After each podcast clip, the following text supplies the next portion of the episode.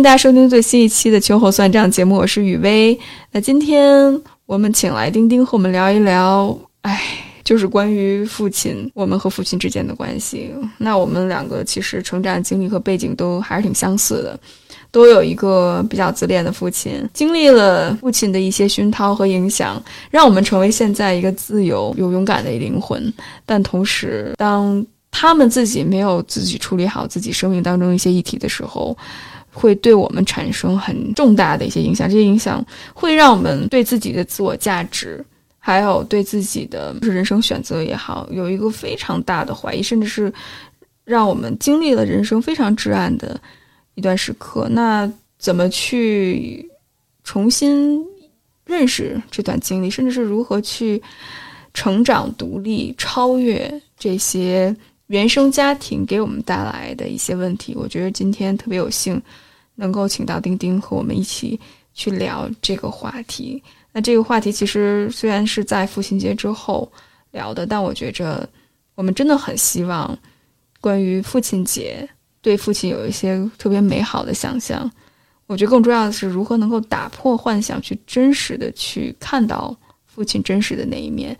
去接受那些复杂性，通过梳理原生家庭的这些脉络，去和自己和解，然后去独立勇敢的去生活，去建立自己的价值感。我觉得今天丁丁给了我们非常非常精彩的答案。那要不要先让丁丁打一个招呼？Hello，大家好，我是丁丁。哎呀，这真的是一个我特别想聊，但是又不知道怎么何时开口的一个话题，所以我今天邀请丁丁。跟我有非常相似的背景，我们两个一起再去处理原生家庭问题的时候，获得了很多洞察，还有一些经验总结。我觉着在这儿，我们非常想把自己的经历分享给大家，也希望我们的这种分享只是。起一个抛砖引玉的效果，让大家能够打开这个话题。因为当我们说到父亲的时候，特别是刚刚过了父亲节，聊到父亲是一个特别沉重的话题。反倒有今天丁丁的在场，会帮助我们一起去面对这件事情。所以，丁丁要不要讲一下你经历了什么事情？你和父亲的关系到底是怎么样的呢？嗯，好。整个的经历可能会有点过于长线，就是呃，简单的来说的话，我觉得是小的时候可能从小跟父亲是一个非常呃亲密的这样的一个呃亲子的关系，然后大概这个过程持续了有二十二十余年吧，差不多在到一直到我二十出头的时候，可能都是跟父亲是一种非常亲密，甚至是可以说无话不谈的一种状态。那但是在我差不多二十出头的时候，就是我父亲开始经历呃更年期，这样的一种嗯生理和心理上的一个巨变。那这个阶段，我觉得他是开始自己，就是现在我在回看的话，我觉得他是开始自己有一个呃巨大的这种性格上的转变。但是呃在这十年之中，我觉得我是没有做好一个准备的。那大概有十年的这个过程啊，我们经历了非常多的摩擦。互相的不理解，然后关系的疏离，甚至是关系的崩塌，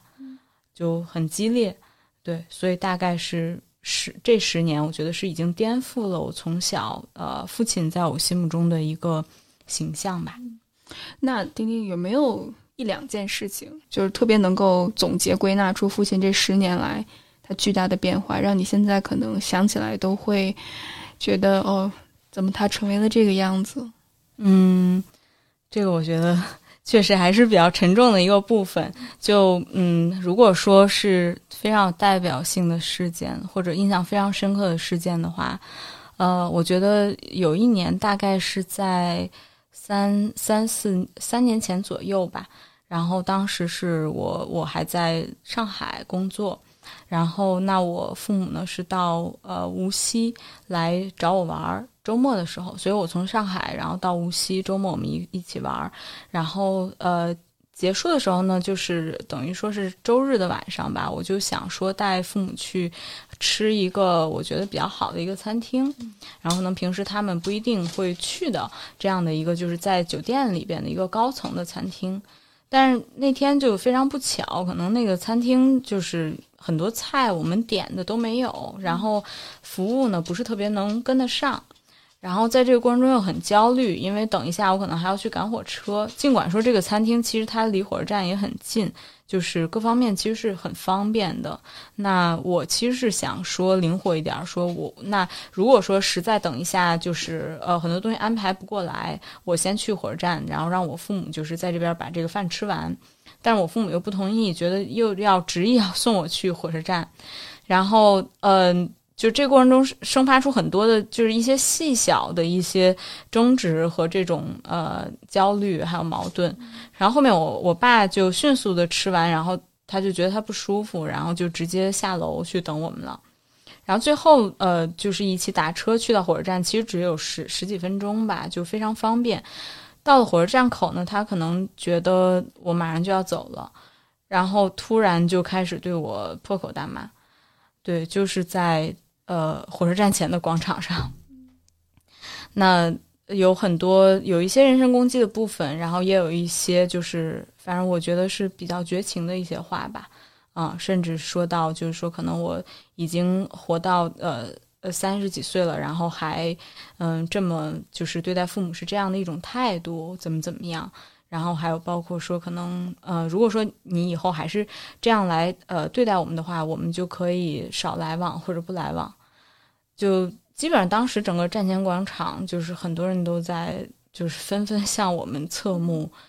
嗯，那我也没有做过多的纠缠，我就赶紧就就离开了。对，但是这个事情给我造成非常大的一个。伤害，甚至是很颠覆的一个体验。我确实不能够理解，说我爸爸居然会会有这样的一种行为吧，而且在我看来是比较莫名其妙的。我我特别能够理解这种感受，是因为我自己的父亲也是同样的，非常情绪化。就是可能他之前在我心目当中是一个很稳重，甚至是我爸其实是一个很表达欲很强的人。对我爸也是，是吧？动不动就说啊，我好爱你，说你是我的唯一，我希望你快乐，我希望你幸福。他总是在这么说。我之前没有意识到的是，就是他说完这些话，但是他会有一些很多的条件，比如他会告诉我，女生也就这两年青春时光，如果你不找的男人的话，那你基本上就没有人要你。然后要么就会说说，那嗯，你需要。找一个人嫁了，这样的话，等你老的时候有人照顾，而不是护工去照顾你。然后他还说说，嗯，社会上很多的人都会对你有很多的期待，你要满足他们的期待，这样的话你才是一个完整的人。然后甚至是你之前那些，比如说分过手、离过婚的这件事情，不能随便跟别人说，因为这是一个很羞耻的事情，没有男人能够接受你这一部分。就是他把所有那些最难听的话。当然，我说的是比较客气，他还说过非常难听的话，我就会发现，可能这些事情本来是你一直在去反对、你在反抗的，但可能这些口口声声说爱你，甚至是说希望你幸福快乐的人，他们会以非常非常可怕，甚至是外人都不会说的方式去强加在你的身上。所以，我觉得很长一段时间，我就会认为那就是爱，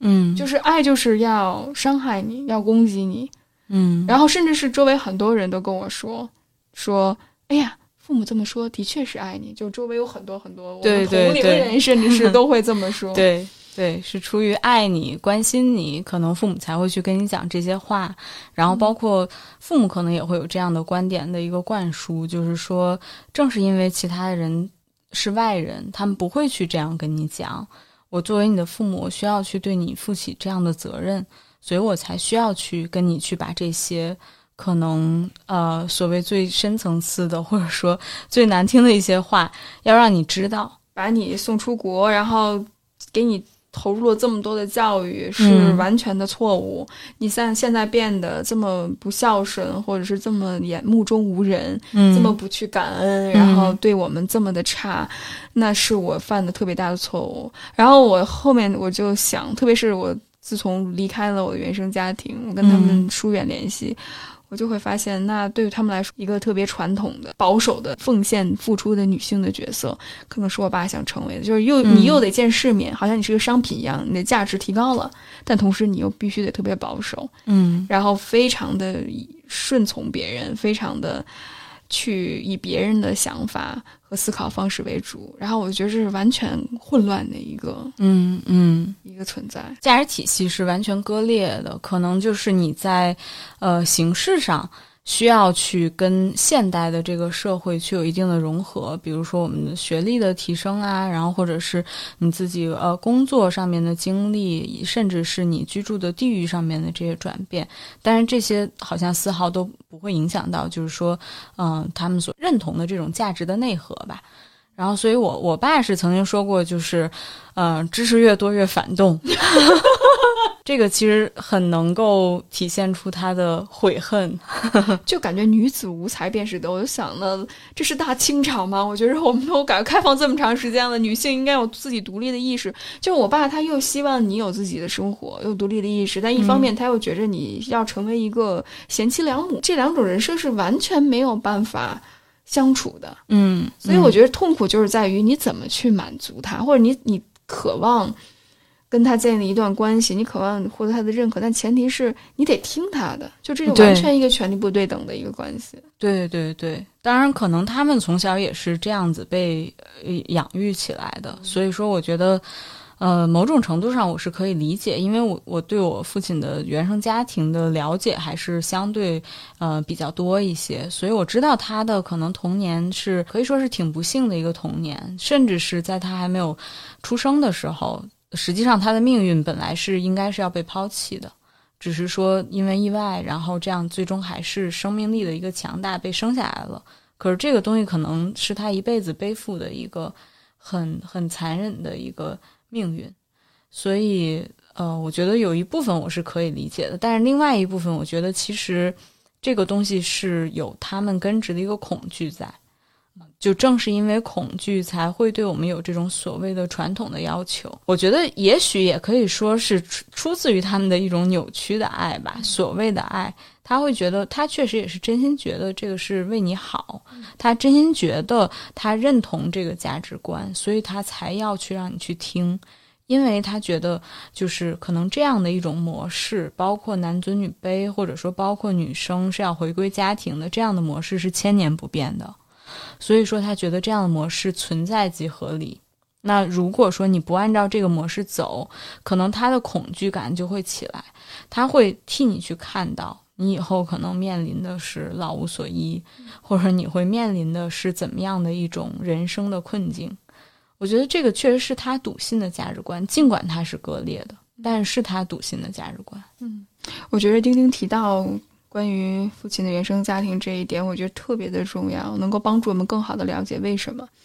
呃，我我我我父亲跟你父亲一一模一样，就是他是老小，嗯，但是他前面有个哥哥，嗯，他那哥哥和他差的年龄特别特别大，所以他其实是一个意外。那时候我奶奶也不想要他，觉着养一个孩子太耗费精力。但是他就出生了，嗯。嗯，所以那个时候就是我奶奶其实是非常宠爱我伯伯的，嗯，就是他的哥哥，所以其实他从小到大也没有获得太多的爱与关注，甚至是他的哥哥就是我的伯伯，其实也，他跟我说过小的时候把他往死里打的那种。哦，那那就是一样的，因为我父亲的家庭也是，就当然兄弟可能更多一些，然后 也是这样打赢，对对对 对，可能就是或者互相哎，就是互相之间这种表达呃感情或者表达分歧的方式都是非常激烈的，就特别暴力。我我真的对很难想象到，就是他前一段时间在线下的活动，丁丁那次你正好没来，嗯，就我们就梳理家族图谱，然后。我自己真的梳理了很多次之后，我就会发现，在我爸爸的那边，就是他的情感模式的时候，都是那种各种颜色，然后这种上下的这种波动，然后要么就是身体暴力、语言暴力，就非常激烈。我觉着其实他从小生活在一个非常暴力的一个环境下，所以我特别认同刚才你说的那一点，就是他们可能最原始的那种让他们去爱或者是去对人好的方式，就是出于恐惧。对。就是出于恐惧，就是我害怕哪一天我被别人抛弃，没有人爱我，就是这种是出于特别脆弱的部分，或者是特别不安全的部分，甚至到了一种病态的不安全感。对对，其实只能说这个就是完全是嵌入在他们的命运之中，甚至是可能呃没有出生的时候，这个编码就已经写好了。所以说，这个恐惧感真的是可能会伴随一生。当然，呃，我觉得非常客观的来说，这个是他们自己面临的课题，是他们人生的功课。那呃，从我们作为下一代的人来说，我们又去承担了他这个恐惧，这个是不公平的部分，也是给我们造成了非常大的痛苦的部分。那丁丁就是当父亲有一百八十度的这种大的转变，从之前。那么去鼓励你成为一个独立的人，培养独立思考的能力，到现在他变得非常打压、忽略，甚至是贬低、无视这种模式的话，那你是经历了什么样的一个心路历程？你又是怎么觉醒的？非常漫长吧，就是因为可能以前呃之前那二十多年的这样的一个跟我父亲关系的基础是太深厚了，然后而且我是真的是发自内心的太爱我爸爸了。所以说，我觉得很难去真正去颠覆，甚至是你很难去看清，说这十年他是什么样的一个人，就你很难去割裂开来去看。那我之所以这样割裂，其实也是因为，呃，最近然后又是一次呃剧烈的争吵。那这次争执之后啊，其实也不是剧烈的争吵，就是嗯剧烈的分歧吧。然后那。这个之后，我就直接决定跟他断联了，因为在那之后，我可能经历了非常大的一个情绪上乃至身体上的反应，就是彻底整个人进入到应激的状态。那进入到这种状态之后，我觉得这次伤害实在是太大了，他对我的人身攻击，然后，嗯，他对于我的这种打压，那让我没有办法再去忽视我自己的感受，所以在。断联之后，我觉得是终于开始，就是嗯，给自己争取到了一个独立的空间，在在这样的状态之下，我才重新去梳理。那这个梳理的过程就有点像反洗脑，就可能我会一遍一遍的去问自己：你去看清楚，说现现在的你爸爸是什么样的，以及近些年你们的相处模式什么样的，然后我才意识到。好像近十年跟之前二十年的他已经完全是割裂的了。虽然说这样的一个看法，我觉得非常的颠覆，但是，嗯，从现在我的就是整个的梳理历程来看，我觉得它是客观的。嗯嗯，刚才丁丁不止提到一次，你说你特别爱自己的爸爸，太爱他了，所以我觉着真的，当他改变的时候，你会把他对你的那些。贬低也好，嗯，或者是那些打压也好、伤害也好，会内化成为自己的一部分。对对对，一方面是基于爱，然后另外一方面是我觉得也有幻想的部分，就是呃，包括呃，之前我们也有在梳理，就是近十年的一个历程的时候，就我也提到，就是说始终还是觉得我我爸爸可能会回去，我们还是会回到过去的那种关系里，始终有这样的幻想。就是我没有办法放弃这个幻想，而且我又是一个韧性非常强的人，然后遇事情非常喜欢想办法的人。但是我觉得在这个过程中，我就意识到，有的时候我们不能太迷恋沟通的作用。有些时候，如果说你已经用尽全力去沟通了，最后发现还是并不是你想要的一个结果，那么。就应该要去放弃，哪怕说是暂时性的放弃，或者是你去接受这个现实，接受这个人的一个本质。嗯嗯嗯。那丁丁，你觉着，当你决定跟他断联，我觉得这是一个特别有勇气的一个行为，因为在我自己的经历里面，包括很多小伙伴跟我分享他们的经历里面，当你决定和父母暂时，我们先不说，可能不不是那种断绝来往，嗯，可能大家想到断联都是断绝来往。但是起码你留给自己一些空间的时候，会有一系列的情绪反应，比如说会有很强的内疚感，嗯，然后还有一种很有很强的恐慌感，觉得自己被抛弃了，觉得自己是一个孤儿，感觉好像当你要意识到可能父母的爱是有条件的，甚至是伴随着打压和伤害，那很可能你从小到大你获得的爱其实都是一种创伤性的体验，嗯，就不是真正的我们所说的，呃。近乎于无条件的爱、尊重的爱、平等的爱，而更多的是你要足够好，或者是你要照顾我的情绪，你要满足我的期待，你要成为这个，你要成为那个。所以我觉着你是怎么去处理这种情感的这种纠缠？比如说有内疚感、不安全感、恐惧感，还有一种孤独感，这些你是怎么处理的呢？嗯。嗯，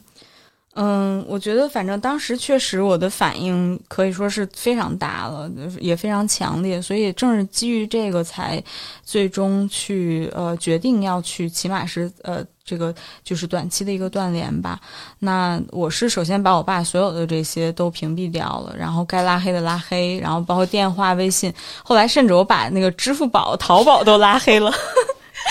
就是因为基于想要去保护自己的这样的一个愿望，因为我当时已经非常清楚自己已经不能够再承受任何的这个攻击了。然后，那在这个过程中，就后面就经历了一个彻底的，就是荡到谷底的一个阶段吧。但是，我觉得我是做了。很多年的一个准备，就这个东西说起来就很讽刺了，就是因为我我可能呃以前呢，我我其实对自己还是有这样的一个认识，我觉得因为我本来就是一个比较敏感的人，然后所以说其实我觉得我是有抑郁体质的这种倾向，但是以前呢，我会基于就是加上你自己在那种状态里，所以我会基于那个去。去给自己提一些要求，然后我会去设想，就是说我一定不会让自己去陷入到抑郁里边。这个我觉得是我对自己的一个要求，但以前我会认为这个是我对自己可能负责任的体现吧。现在看来，我觉得是要求。后来到了真正就是荡到谷底的时候，然后我就反而松了一口气，我就觉得天啊，这一天终于来了，是感觉轻松的。一开始是吗？对，就是其实我觉得以前可能隐隐的还是觉得最终会有这么一次大的剧烈的崩塌，只是以前好像还没有做足准备，没有真正能够有勇气让自己面对这个谷底。但是当你真正到谷底之后，加上以前又做了这么多年的一个建设，包括我自己可能对心理学啊，然后还有对原生家庭的这些解构啊什么的，其实是。坚持了很多年去进行的一项我的人生功课，那你没有办法，因为你面对原生家庭就是这样子，你肯定要去多学一点东西，让自己去更健康。那所以就是，其实我很了解抑郁的一个成因，或者说抑郁的一个表现。那当我真正到谷底的时候，我反而一个是我觉得松了一口气，然后再一个就是我觉得其实这之后可能就会是一个上升的过程了，反而是原来你始终恐惧、始终抗拒，说我不能够到谷底，你才会在中间去焦灼。只有真正你到了谷底之后，然后你才能够慢慢的去往上爬。所以说，在那个阶段，我觉得我是可以就是允许自己去瘫一下或者去躺一下。嗯，我觉得这点特别重要。丁丁提到，面对这些消极的情绪，特别是可能在日常生活当中，我们从来都没有被教育或者是被指导，我们怎么去处理。所以我自己看到很多的例子，就是大家都会觉着啊，我又难受了，我又陷入到情绪的纠缠里面了。我为什么还是不够好？就是我为什么还是不够积极？嗯，我能做什么能够让自己变得更强？但其实丁丁今天说的很重要一点就是，这些情绪就是必经的过程。对对，反倒是你经历了这些，其实就是一种指征，告诉你自己你在改变。对对对，就我觉得可能。呃，本身我们的文化也是非常抗拒，就是一些负面的东西吧，就是对一些呃负面的情绪或者说一些痛苦的部分，我觉得其实是呃中国的文化或者说东亚的文化没有很好的去面对的一部分，所以说我们很少去探讨痛苦，很少去探讨抑郁，很少去探讨死亡。所以，那这些东西，但是其实它正是构成了我们就是每个人复杂的这个情绪的某一个面相。那你不断的去压抑，最终要么就是你可能把自己自我已经压抑死了，或者是某一天就会彻底的爆发。真的是，对，所以说，凡是自己的感受，应该是很重要的。对，而且我们其实当我们去改变的时候，我们大脑下意识就会有一种感觉自己受到了危险。所以他的这种应激反应其实是非常正常的。嗯，我跟丁丁我们之前聊过，就是其实这种应激反应就包括你会有一种战斗的状态，就是我拒绝承认，我没有，我很坚强啊，我我特别好，我积极努力。然后要么就是处于一个逃避的状态，就是完全压抑自己，我不听，我不看，我不感受，或者是讨好，就是我会去不断的迎合别人。就像如果很多人还是对自己原生家庭，特别是如果他的父亲或者是另外一方是很虐待性的话，就想啊，那我通过讨好他，我再做做多一点，可能他就会爱我，他就会回到之前我们那个状态。还有就是一种僵住，就是完全你。就是感觉大脑空白，那一下子你完全觉得自己回到了一个婴儿的状态，不知道该怎么做。所以这些其实应激反应都会让我们不去面对自己的情绪，反倒是去无视、逃避，或者是不去应对。但这个时间长了之后，其实对我们身体或者神经系统消耗就特别的大。那我见过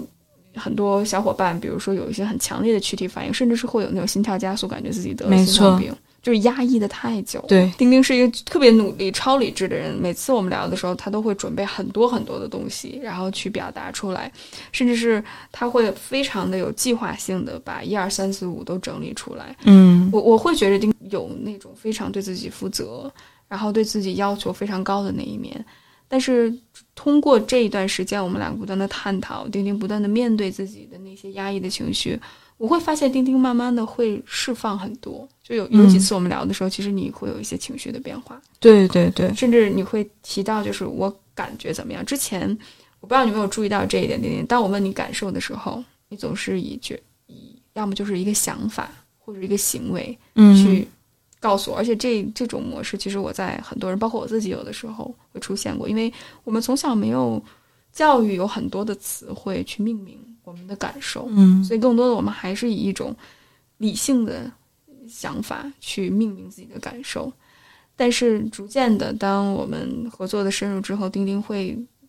表达很多复杂的情绪，比如愤怒，嗯，那这种愤怒感其实就是一种力量感的体现。然后还有悲伤，还有抑郁。所以那些哀伤的过程，这个我觉得也是我们可以聊的，就是关于 grief work，这个部分也是很重要的，是因为当你去。离开父母，你去打碎你对父母期待的那个过程里面，这种 grief work 其实是特别难处理的，就是你丧失的这种感受。丁丁，你要不要聊一聊关于丧失的这个体验？你是怎么去处理？其实是非常持续的一个丧失感，甚至是就是你刚才提到我们这种交流方式的改变，我觉得都是我丧失的一部分。就我为什么会有这种交流方式，或者说会给别人留下一种超级理智的印象？我觉得这个。真的是绝对是近十年在我的原生家庭的这种关系模式里培养出来的，因为在这十年，就是随着我父亲的一个变化，他会呃开始不能够去承受太过复杂的一个情绪，或者说你太过于激烈的一些自己的感受、真实的感受被在这种关系里边被压抑了，所以说。呃，像我爸，可能他会有的时候会，我们交流的时候，他很典型就会说：“你不要跟我谈感受，嗯嗯，嗯，就谈客观的一个事实的情况是怎么样，你谈那些感受没用。”所以说，就让我变成了一个我已经没有办法再去自如的去表达自己感受的一个人。而且，这个他并他可怕的地方在于，它并不是一天两天去形成的。而且，我的先天其实本来是一个情绪。呃，非常丰富，然后而且可能就是这种情绪的 ups and downs 很很显著的这样的一个人，后来是不断的在这种关系的内化里边，以及我生活中遇到的各种各样的关系，包括职场的关系，最后把我自己培养成了一个看起来超级理性的人。可是真正跟我去交往的朋友，又会觉得我是一个还挺真诚，或者说也有自己真性情、有自己观点的人。就这个其实是割裂的。那现在在这个过程之中，就是我在不断的，其实也是在丧失自己的这种，呃，近十年形成的一种交流的方式，而且我并不喜欢它，我怎么可能喜欢？就是因为这种感受啊什么的都已经被被淹没了。那现在是更多的开始有意识的去强强化自己的感受，对，所以这个我觉得是特别大的一个变化。然后肯定还会有很多其他角度的丧失感，就是它是一体的，就是很多的维度，你生活的很多维度，以及你情绪的很多维度，可能都会同步的去有这样的一个丧失要去处理。嗯，但我觉得总体来说，嗯，可能也是因为我自己做了很多的心理建设吧，所以虽然说我知道它是比较痛的，但是反而。对于我个人来说，我觉得痛是相对次要的，就是更重要的可能是这种颠覆的过程。嗯，我我特别感谢丁丁你提到这部分，你说的时候我一直在，我都能 catch 到我自己，我一直嗯，因为我太感同身受了，而且很多时候我觉得对于很多可能现代这种情感纠缠小伙伴里面，嗯，他们都没有这种表达的能力，就是他们会有那种就是空了的感觉，对，或者是没了的感觉，但是这个心理过程，这个动态是怎么？怎么转变的？今天刚才丁丁说的非常非常的清晰，我相信大家通过丁丁的叙述也能够去给自己一种力量，就是你能够描述出来，其实本身就是一种力量感。而且我听到这一部分最打动我的，不只是说对于理想当中那种接纳自己、爱自己的那个父亲的丧失，或者是那个爱的丧失，甚至是可以，因为我们总是说，其实父母总是说无条件爱孩子，其实是孩子无条件的爱父母。对。但是我觉得更重要的是，丁丁提到的一点，就是对于那个自我的丧失，就是那个真实的、充满情感的，甚至是有非常多的可能性，但是一直压着的那个自己。那丁丁要不要去讲述一下？你觉着和这种极其脆弱、没有办法去沟通情感的父亲，他对你后天人际关系也好？或者是亲密关系也好，具体造成了什么样的一个影响？最近一段时时间才就是真正的意识到，居然会有这么大的一个影响，就是可能你原生家庭的关系会蔓延到你的各种各样的关系之中，然后那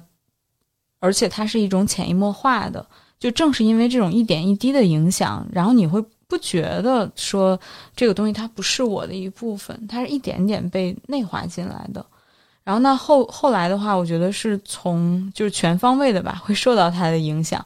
包括可能跟异性的关系，然后还有包括跟啊老板职场的关系，以及跟朋友的关系，我觉得全部都会全方位的受到这样的影响。那就整个人开始变得越来越没有自信。虽然说在这个过程中，可能我的。知识是在不断增长，我的经历、我的见识、我的工作经验，所有东西都是在不断增长的。可是这些都是表象，我的内心反而是在不断的变得更加脆弱，而且有越来越多的恐惧。那所以我觉得后来就变得开始严重的缺乏安全感，就也不知道是在害怕些什么。但是我非常恐惧自己一个人待着，有很强的这种孤独感，一定要用很热闹的一些社交或者是一些什么事情，然后去填充这种生活的一个空白。然后再有就是这种越来越强烈的一个无价值感和不配得感，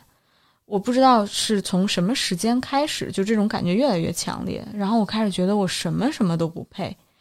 嗯，什么什么都觉得自己可能会做不到，或者是会遭到别人的这种鄙夷的这种这种态度，就会有很多这种想象。然后跟异性的关系，那就更是简直就是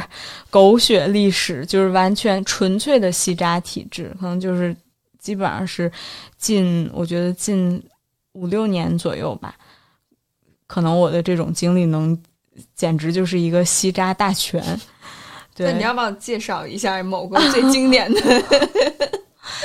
最经典的吸渣经历？好，我觉得有好几个都挺经典的。然后就先先选其一，就是其中有一个可能是我觉得呃经历了一个就是这种。修罗场三人的修罗场，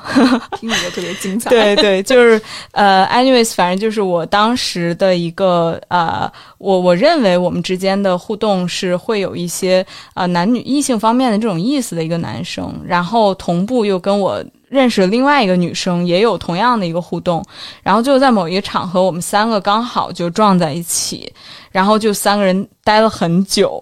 一起吃饭，然后一起呃还干嘛？好看展览，然后后面又一起就是呃坐地铁回家，基本上是一个大概好几个小时的一个修罗场，然后那后面就通过这样的一个过程吧，我觉得我是。就是强迫自己看清这个男生到底是怎么样的一个状态，然后他是怎么样一个态度，以及他的真实的这个人品是怎么样的。然后后续的话就是呃组了个局，然后在局上把他给当面撕了。对，所以这个我觉得是一个比较比较极品的吧。然后，但是当时我觉得，就是我自己也是有一些比较，呃，现在看起来比较幼稚、比较搞笑的一些想法。因为我当时对异性的需求，我就是觉得，哎，这这样的一一种类型的男生，我觉得，哎，跟这样类型的男生在一起很拉风，就是 就是你会有那种对于这种就是价值感的这种寻求。对，而且是你自己可能身上没有放飞的部分，你去到其他的人身上去找了，然后而且你可能会对这种所谓的就是坏男孩会有一些光环，所以就导致了这样的一个事情的发生。对我特别认同，因为我自己也是渣前任，就各种渣，我反倒觉得哇，好有魅力。我们之前我还跟晶晶聊，就是我们觉得太熟悉了，就真的是爱的感觉，而且反倒是从他的渣的身上，我们看到了一种哦，原来人可以这么自由。所以就可想而知，我们是多么的压抑自己，没错，多么渴望通过努力付出能够获得对方的爱，有多么的没有价值感。对对对，所以说就是，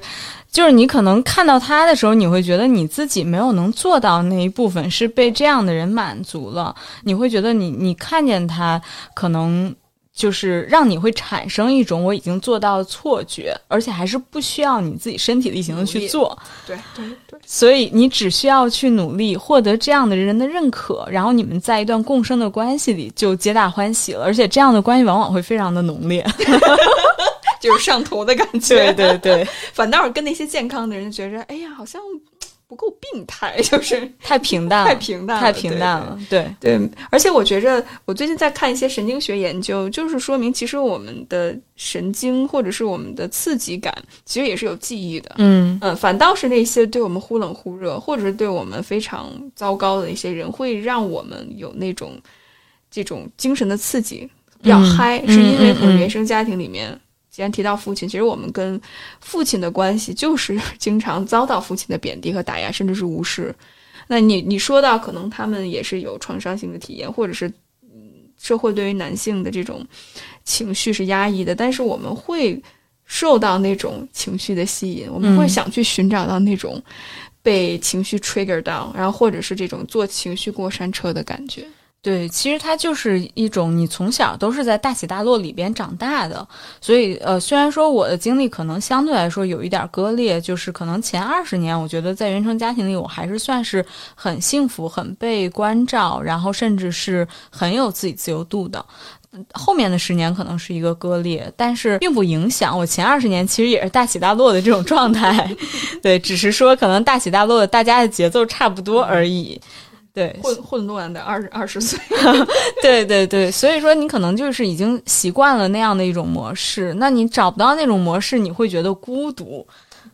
对，就觉得啊，没有人看到我，或者是不够精彩，对对对，这个人不够懂我，对，不够懂我，对，反倒别人对你渣，就是哇塞，好爽，对，就是就是，其实就是被虐的那种综合妄想症，对 对，就就是你会觉得他又懂你，然后又叛逆，就是又能够帮，又能够实现你，所以这就很完美。嗯，那那你觉着你是怎么打破这种虐恋的关系呢？丁丁，你是怎么？能够有力量从这种关系里面走出来呢？既然能够那么撕别人，我觉得这是一个很有力量感的体现。对，但是就是遗憾的是，可能现实会更狗血。就是我虽然撕了，但是撕完之后，我丝毫没有从中学到什么。就是我可能就把这段经历给封存了，所以我没有能很好去复盘。其实，在那个阶段，那个大概会是。呃，两三年前的事情吧，差不多三年前的事情。就我觉得当时其实自己还是挺脆弱的，虽然说表面上可能是这样做了，而且撕的呃整个的过程，我觉得还还 OK，就是没有去很跌份儿。但是其实我觉得很多东西是是 fake 的，并不是真实的。然后后面又进入到一个好的伤疤忘了疼的状态，然后在这中又经历了非常多的一些。奇奇怪怪的，就可能在经历完这个这个男生之后，然后又经历了一个非常不认真的，然后呃约炮男，然后那约炮未遂之后，然后我觉得我可能那个阶段就已经放弃了，就其实我内心已经放弃了。然后我放弃之后，我就转为去结交了一些男性的姐妹，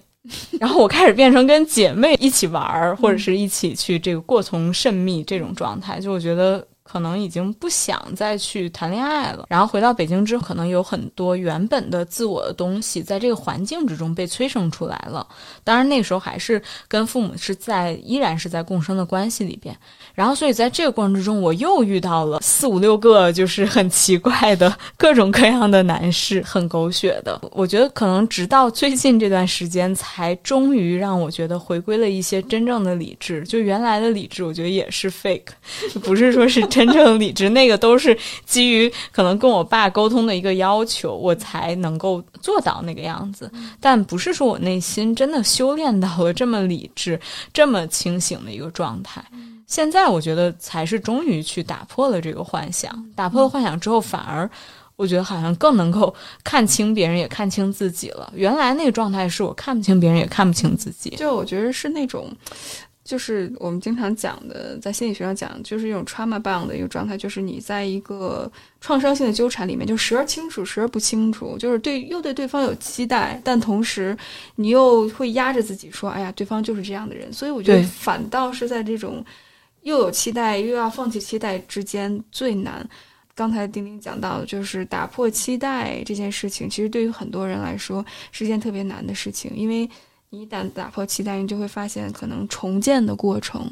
是特别难的。就是你要重新把自己之前很多的经历重写一遍，对。同时，你要让自己之前没有生长的那个部分，或者是遗忘的那个部分，让它重新去建设。那这种自我重建的过程，丁丁，你是怎么经历的？嗯，这个过程之所以让大家这么痛苦的话，或者说很多人可能有相似的感受，都是因为颠覆。所以说，就这种颠覆感太强烈了，强烈到如果说你没有很好去准备好的时候，可能你会被这个东西反而会被它吞噬掉，或者是会被它摧毁。所以说，嗯，就这个过程的整个走完是很难的。当然，我自己现在也还在这个过程之中。但我觉得，首先就是为什么能够去打碎这些，嗯，说起来可能比较抽象。我觉得是就像前面你说到，就是说可能我是在。看到与没看看清和没看清之间，就是我是在既觉得自己应该要放下期待，可是我实际上我又有期待，这个就刚好在这个分界线之间来回的徘徊。那我觉得是这段时间，我终于不再去徘徊了，我终于去下定决心，就是真正的跨越这个边界，从一个就是求别人的爱的状态，走向到自我的爱的状态。我觉得这个首先是一个，就是我能够决定要去重建的一个基础，或者说我决定重建行动的第一步。前十年之中，我都是在追寻的，都是一个求理解和被看到。我不断的用这种这种努力的方式，我想去让别人看到我，不管是父母也好，或者是这种呃坏小子这种形象的异性，或者是一些 PUA 我的老板，我可能都在做这样的一个努力。但其实这个是徒劳的。那现在我是终于决定跨越这个边缘线，那才能够让我开始去逐渐的颠覆这些东西，然后不再去执着于求理解和被看到。对我觉得这是重建的就是基础吧。嗯，哇，那我觉着这种把关注力从对方身上转移到自己身上。你具体来说是怎么操作的呢？可能每个人会有各种各样不同的方法。对于我自己来说的话，我觉得我就是在这个过程之中开发了很多就比较，呃，适合自己的方法吧。因为你自己已经陷入到那种抑郁的低谷，然后如果说你在。不去啊关爱自己的话，可能就会就会越陷越深，或者是你每天都是持续的那种 depression。因为我当时就是面临的状况，可能就是差不多至少有两周的时间，每天醒来，我觉得我都没有很期待这个新的一天。这个我觉得是过去很多年来都没有的，而且对于我来说，我觉得我还是一个心理内核很很积极的人，然后居然变成每天早上醒来，可能都觉得，哎，今天真的没有很期待。可能之前丁丁你是自我价值感低。嗯，所以你的那种内在驱动力就是我要变得更好，我要变得更精英，或者是我要变得身材更完美。那这样的话是你的内在驱动力，但一旦你意识到不能为别人而活，内在驱动力一下就垮了。对，没错，因为那个是虚假力量感。所以说，一下子你把那个虚假力量感拿走，你当然就没没力了。就是哎，我我的力量从哪儿来？对对对，然后你对自己也很颠覆，说天呐，我我我居然是这个样子吗？那我之前所有那些，可甚至是我赖以生存的那些一些呃习惯性的行为，或者说我的生活模式，可能都会有所颠覆。对，所以在这个过程中，我觉得首先肯定最最核心的就是你得先去学会关爱自己，啊，就是也做了很多呃关爱自己的工作吧。那首先我可能会先去看病，因为 因为确实是当时身体受到了非常多的影响，然后先是这个心脏呃心心率过速，然后后来呢，我又就是有一天早上醒来就。自己做了一整晚的梦，然后感觉跟打了一仗一样，然后醒来之后面如土色，然后我就发现自己面瘫了，对，就直接半边脸就就麻痹了，然后就赶紧冲到医院，就开始第一时间开始针灸扎我的脸，对，所以这个就是我觉得，首先这肯定是你关爱自己的第一步，你要去面对自己的病痛。然后，而且我觉得这个其实也是一个挺积极的体验，因为实际上就是身体的这种病痛，我觉得以前也是在我原生家庭里不是能很好的被接纳的部分。就是我父母呢，可能他关心你的这种方式，体现为对你的身体非常焦虑。所以，如果一旦你出现了什么问题，他首先是先要先要去责备你，先要去骂你。就先要去说，肯定是因为你自己什么作息没有调理好，或者你自己没有去很好的去管理好你自己身体，你才会出现这些呃生病。这些天我在回想的时候，我就发现，其实，在这样的一种认知里边，我们是把一个人他正常的一个生病，或者他身体的一个这种起伏跟失败联系在一起了。对他会觉得说，你你就是必须得。是成功的，你身体都要是成功的，你不能够有这种阴暗面儿。那所以后面就变成，就是说我我虽然说之前的这些年也一直是自己在照顾自己的身体，可是我觉得我始终还是有一些这种脆弱性没有被破除。我始终对于自己生病，自己对自己有愧疚感。其实就是还是把一个可能一一方面是自己的这种。呃，投射，然后还有整个社会普世价值的一些投射，都套到你身上，然后就变成了一个人设，对，一个人设化的一个要求。所以我觉得这个也是最近就是我在不断的就是做的一个工作，就拿掉自己之前的这种人设和这种虚假力量感，然后开始去真正照顾自己，关爱自己。也并不去责怪说我自己会现在有这样的一个呃生病的状态，或者说身体暂时是一个比较处在一个比较低谷的阶段，我觉得其实都是正常的，因为你现在有情绪，呃，所以可能情绪它会引起你的身体的各种各样的反应，所以其实我觉得，嗯，也是接受自己的一部分吧，就是这首要的可能先去看病，然后再有就是可能在日常的这种生活上也需要去。更多的去关注自己，就是比如给自己做饭，然后调理饮食，所以反而是在我最抑郁的那那大概有两周的时间。是我吃的最好的一个 时间段，就是因为当时会很精心的去，嗯，照照料自己，然后并且会注意饮食的均衡、营养的均衡，而且我自己明确的感觉到，就是这种情绪是特别消耗我的能量和我的体力的，就真的是真实的每天都非常饿，所以我的 depression 倒是没有影响到我的食欲。对，因为真的是太努力的去消耗我的这种能量了，所以在这个过程中，就是反而吃的会比较好。对，然后，嗯，再有就是啊，可能会去自己去让自己呃，就是愉悦起来，就自己去 cheer up 自己。如果说没有其他人去帮助你去制造这种快乐，就因为我们现在是我我的话是等于说是强行的去做了这个分离。所以说，那强行的分离的话，我就必然要去承受，就是你自己要去完全的为自己负起全责。没有人给你制造痛苦，同时也没有人给你制造快乐。所以这个我觉得是，好像还是挺难面对的一个事情，特别是在你力量感比较低的时候。但是，嗯，但是我觉得我本身就是一个挺热爱生活的人，所以在这个过程中，我不断去回忆我到底我。曾经很喜欢的东西是什么？或者说生活中能够提供给我一点一滴快乐的东西都有什么？然后我可能会去买很多鲜花，因为我本身就是非常喜欢呃鲜花啊什么的，在家里边放着啊，然后去插一插花。所以在这个过程中，我就是一直在不停的买鲜花，然后让自己充斥在这种就是比较真实的一个幸福感里，而且它又是一点一滴发生的。然后呃，再有就是可能我会对改变一下自己的这种穿衣风格。我觉得之前是呃很已经有两三年的时间吧，因为自己也是比较沉迷运动，然后可能整个的风格穿衣风格什么就开始走向这种极简风，然后运动风啊什么的。倒也不是说丑或者怎么样，但是可能就好像失去了很多欲望。就是你开始，然后其实也没有真正喜欢自己的身体。虽然说我一直在非常努力的运动，非常自律的在管理自己的生活和饮食，可是我越来越不喜欢自己的身体。我甚至不愿意去暴露自己的身体。我原本可能是很喜欢，呃，吊带装啊，或者一些露肩的衣服、短裙，然后修身连衣裙什么这些东西。然后这些年就穿的越来越少，所以最近反而是我拿出来了，大概是。四五年前买的从来没穿过的衣服，开始又重新穿这些衣服，然后去改变自己的风格，然后在这个过程中慢慢去体会自己的一个真实的喜好。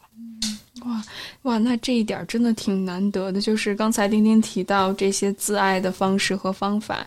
那真的是当你跌入到谷底的时候，其实反倒是你真正去面对自己的一个过程。那在这一刻，丁丁刚才给我们介绍了很多他觉着很。重要而且很有效的方式，帮助他怎么去建立自信，怎么去照顾自己，嗯，让自己从那个谷底拉上来。那丁丁，我们经常也之前聊过，就是关于独处的这个话题，特别是在这个过程里面，你刚才提到，好像你很多的朋友也好，或者是人际关系也好，甚至是工作关系也好，嗯，他们其实是也是很有毒的，就有点像跟你跟父亲的这个模式，就不断的讨好，不断的对对对。那当你切断这些关系的时候，突然意识到，哦，原来好像我的朋友都缺失了，或者是我的那个之前我认为重要的社会系统都不在了的时候，这是一个怎么样的过程？你又是如何去处理孤独感还有独处的这件这个议题的呢？嗯嗯，我觉得真的是很像，就是当你真正决定你去跨越那个边缘线的时候，你真正走过去了。从这种别人的爱走向自己的爱的时候，然后你再回看，你会突然发现大梦初醒。然后你很再回看你很多关系，我不能说我每一段关系或者每一种关系都是跟父母关系的一个翻版，但是确实有一些关系是翻版。所以，当你真正彻底的清醒过来的时候，然后你再回看，你就会觉得，我靠，我我为什么会有这样落后的一个关系存在？就你会非常的惊讶。然后，那在这个过程中，我觉得，当然，另外一方面就是自己可能也。已经比较成熟了，所以当时我跟我我一个朋友在探讨这个，因为他其实也是从之前从重度的抑郁之中走出来，只不过抑郁的这个 年份比我早几年。对对对对。然后呢，他现在已经走出来，进入到一个很有自我勇气的这种状态。那我跟他分享，我就说，其实我这次面临自己的这种 depression，嗯，其实我还不能界定说自己是真正到了就是抑郁症到了症这个程度，我觉得是更。更多的是一个抑郁情绪的持续。那在这个过程之中，呃，我觉得其实我反而是没有特别特别深的一个恐惧，肯定会有，不可能说完全没有恐惧，因为你要为自己负全责了，你终于知道你要到了这一步，要为自己负全责。可是另外一方面呢，我觉得我也是做了很多年的准备，知道我早晚会有这一天。所以说，真正到了这一天的时候呢，可能只是最开始的几天，我是确实有点崩，就是那个时候，因为你的身体状态也是非常差的。然后你时刻都是一个心率过速的状态，你不知道说后面你身体还会不会再次就是出现更过激的情况，所以那个时候我可能前边大概有三天左右吧，是会呃跟我朋友在一起，嗯，就是起码说能够保证让我自己是一个比较踏实的状态。但是在那个之后，我觉得我就明确了，就是我不需要有任何人的陪伴，就我自己内心会有这样一个明确的想法。然后也是在那个之后，好像就差不多就是那个节点，我们开始一起去工作。就是我觉得也是我自己给自己设了一个节点，就是我需要开始去就是 work on 这个事情了，而不是说再去嗯沉浸在这种自怜的情绪里边。所以说。在那个之后，我就没有这种很强烈的自己待着的恐惧不安了。我就是特别明确说我要自己去处理，然后并且这条路我完全可以自己走。甚至于我那个重度抑郁朋友跟我探讨这个时候，他就说他觉得成熟了之后得病真好。我我我听到丁丁你说到很重要的几个点，就是当你面对这种心理重建的过程，当你觉着孤独感的时候，很重要一点就是。有一个心理预期，就是这是必经之路。对对对，没有捷径。我觉得很多人问我，哎，有没有捷径？雨薇吃片药啊，或者是听个课呀，是不是就能代替？没有捷径。嗯嗯。反正我起码我和丁丁，包括我周围很多小伙伴例子，就真的没有捷径。这些复复杂的情感，这些哀伤的过程，愤怒也好，哀伤也好，呃，抑郁也好，这都是必经的过程。反倒其实你经历的这些，某种程度上也是一个指向，就是你正在走向独立。对，还要成熟。第二点就是可能需要的话，一些专业性的帮助和专业性的指导其实是有必要的。还有就是去寻找到一个你信赖的朋友，或者是一个小小的同文层，帮助你。可以跟你一起去表达，特别是跟你价值观一样的那种。嗯嗯嗯，对。所以我觉得就是这种呃，真正身边有效的这种呃支持系统是非常非常重要的。当然，这个我觉得也是我就是非常迅速的就开始去行动的呃一方面吧。就是，呃，我我基本上可以说是在觉察到自己 depression 之后，可能就第一时间去安排了所有的自救措施，呃，可能包括就是我这些关爱自己的这些行动，然后还有最必备的可能去看病啊什么的这些，然后呢，再有就是我们一起去工作，开始咨询，然后以及呃去进行冥想，然后再一个就是我开始进行写作，我觉得写作也是非常有效的一种，就是能够去嗯。去显现出你自己力量的一种方式，就其实叙述本身它就是力量的一个体现。所以说，如果我们能够把很多的这种自己在自己混乱思绪中的东西，用呃语言的形式、用文字的形式再把它阐述出来，其实对自己就是一种梳理。这个是一个特别好的一个疗愈的方式吧，我觉得。所以在这个写作的过程之中也很神奇，然后我又在这个过程中又认识了很多新的小伙伴，一下子就形成了一个新的就是这种 support system。然后他可能跟我之前的人际关系是完全不一样的，因为我觉得大部分人，呃，可能更多的人际关系还是依托在我的同事关系、我的同学关系，或者说我生活中朋友的朋友这样子去扩大自己的交友圈。当然也会有一些兴趣小组的建立，但是我觉得好像不是这个社会上大部分人就是会去遵循的一个交朋友的轨迹。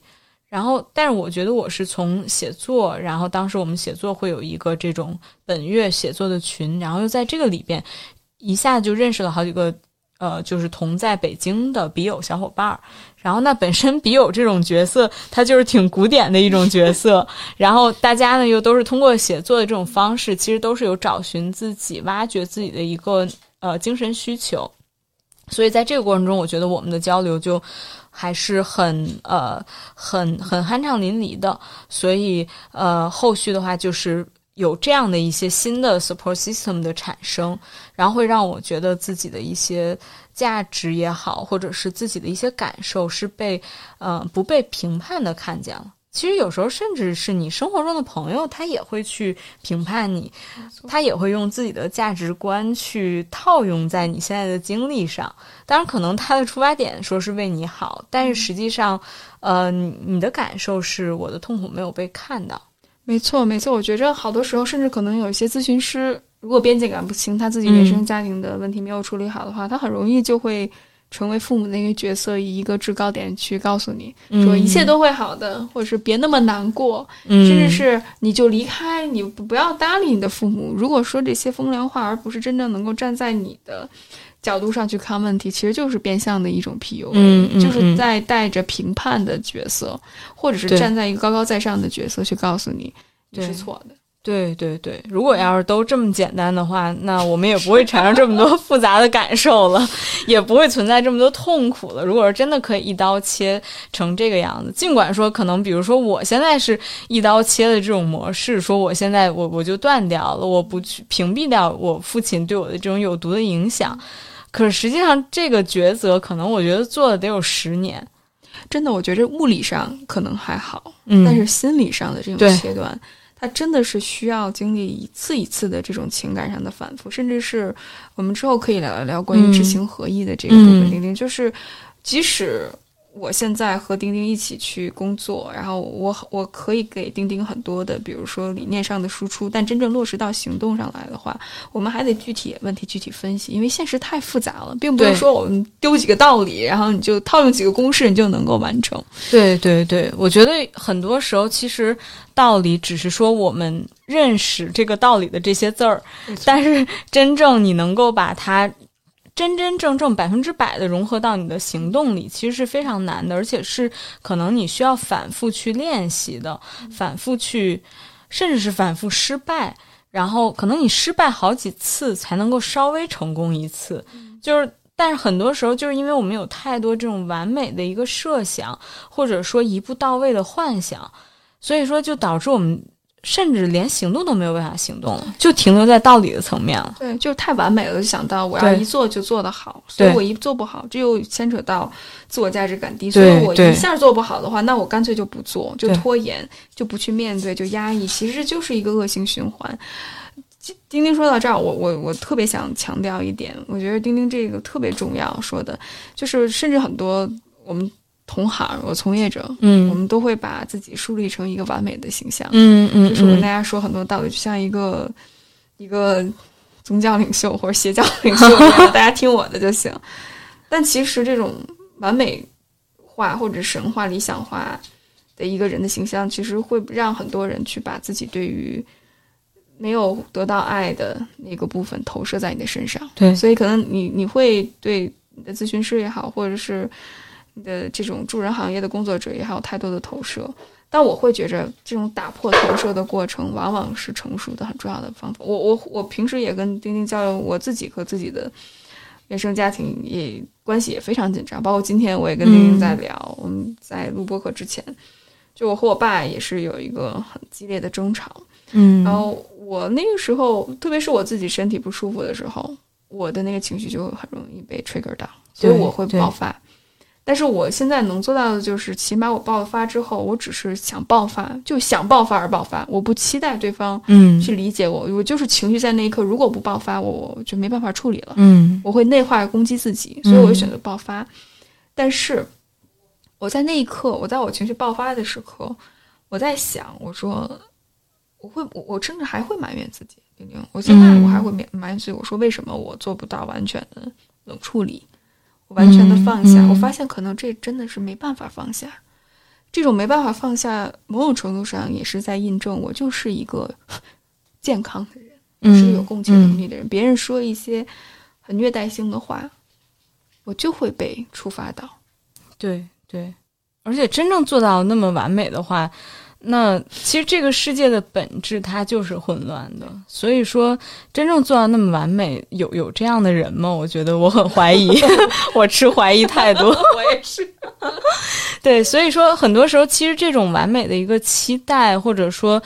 对自己完美的投射，很多时候还是内化了其他人的价值观，主要就是父母的价值观。就本身其实它并不是我们的主体性，而是我们把它他们一直以来对我们灌输的这些东西，最后变成一个这种创伤客体，然后内化到自己的价值体系里边了。那这肯定是非常痛苦的。然后你本身可能是想要去表达自己情绪，但另外一方面，可能这种内化的这些客体的价值又会反过来去谴责自己、攻击自己。刚才丁丁说到关于自己。对于父母期待的一种内化，或者他们对你的要求的一种内化，我觉得这一点特别重要。嗯、我觉得这种独立的过程，特别是心理上独立的过程，它势必要经历把你的和父母的拆开。嗯，那这个过程其实是挺痛苦的。对我觉得不亚于就是想象一下，我们和父母是一个共生的关系。血肉共生的关系，然后我们真的需要拿刀子一点一点剔开，嗯，把这种筋骨看哪个是你的，哪个是父母的这个过程。那在这个阶段，你是经历了什么，或者是丁丁，你是怎么去处理哪一部分是你的，哪一部分是父母的呢？嗯，我觉得首先就是这些都不是一日之功，因为。在之前 漫长的岁月里，我们已经把自己的主体性和这种父母这种价值观带来的这种创伤的客体彻底融合在一块儿了。所以说，很多时候，而且它最可怕就在于它是一点一滴的去渗入到你的价值观里，以你不易察觉的方式。对，所以说最后你已经分不清了，你已经彻底的 confusing。那我觉得我当时是因为，嗯，就是我跟我爸爸断联的这个契机，其实也就是因为他彻底的刺激到我了。然后，呃，主要就是因为他催婚嘛。那他催婚的话，你就好好催婚，其实我我觉得也能接受。大家就去探讨一下，说我怎么样去找寻适合我的关系。但是事实上，现实中没有这么的理想。然后他是以一种。向你去输出恐惧，然后甚至是对你进行人身攻击的方式，去表达他对你的这种呃关爱。所以，呃，那个之后，我觉得自己差不多有一周的时间，我是感觉自己已经接近快要彻底被摧毁，因为我觉得他，呃，人身攻击这些语言中的我，跟我自我认知中的我是不符的。可是我当时又没有能够完完全全的升起自己这种勇气，或者说愤怒的力量去完全的否定，所以在这个过程中，我就不断的给自己反洗脑，我不断的去问自己，就是你到底是不是你爸爸说的这个样子？然后你是不是真的是你的价值感是建立在这些上面的？你是不是真的是这样一文不值？以及他说的这些到底是不是建立在真实的对你的认知、对你的了解之上的？那最后我决定，或者说我给自己的答案就是不是。那我觉得我没有办法去认同他对我的这些攻击，我也没有办法去认同我是一个没有价值的人。所以，嗯，这个是我决定首先要去把这一块给剥离开来，因为我已经太痛苦了。我觉得如果说再不去做这样的一个工作，我可能马上自我就要被摧毁。那我不能够让自己去陷入到这样的境地里。所以这是我觉得是第一步，然后后面就是还是不断的在遇到，如果说遇到我感受到有价值观的冲突的这个一些场景的时候，我会有觉察，然后我会不断的去用对自己发问的方式，去问自己到底是不是这样？你看清了吗？事实是这样吗？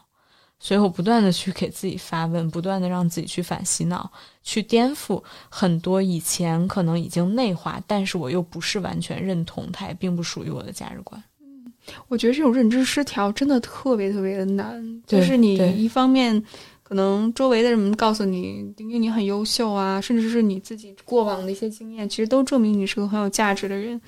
但可能就是因为父亲的这种权威式的一个形象，然后去这样跟你进行输出，